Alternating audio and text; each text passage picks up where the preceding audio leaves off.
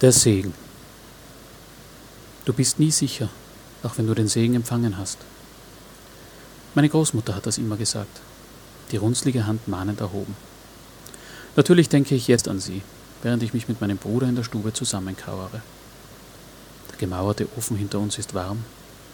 Trotzdem haben wir uns in wollene Decken gewickelt.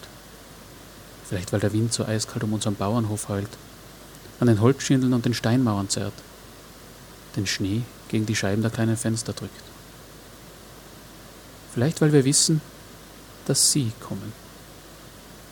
Du bist nie sicher, auch wenn du den Segen empfangen hast. Nun, ich habe mir auf alle Fälle bei der heutigen Abendmesse den Segen des Priesters geholt. So wie mein Bruder.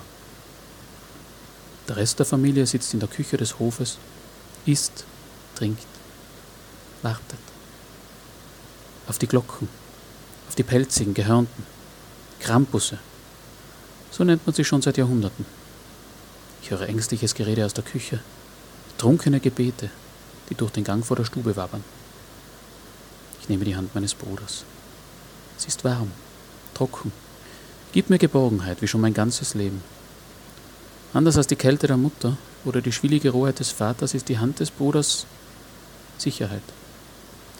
Gleich ob sie mich von der heißen Feldarbeit zum kühlen Brunnen bringt von der Kirche heim begleitet oder mich in die Schlafkammer bettet, wo ich dann unruhig träume, während bleiches Mondlicht auf den Hof fällt.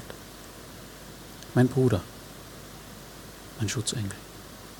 Doch jetzt, von draußen, die Glocken.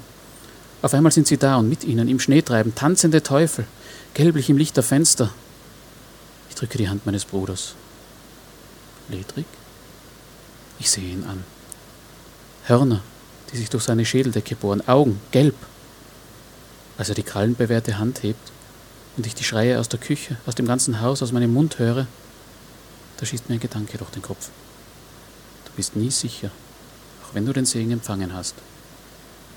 Und als die Krallen auf mich niederfahren, erkenne ich mit schrecklicher Gewissheit, dass meine Großmutter recht gehabt hat.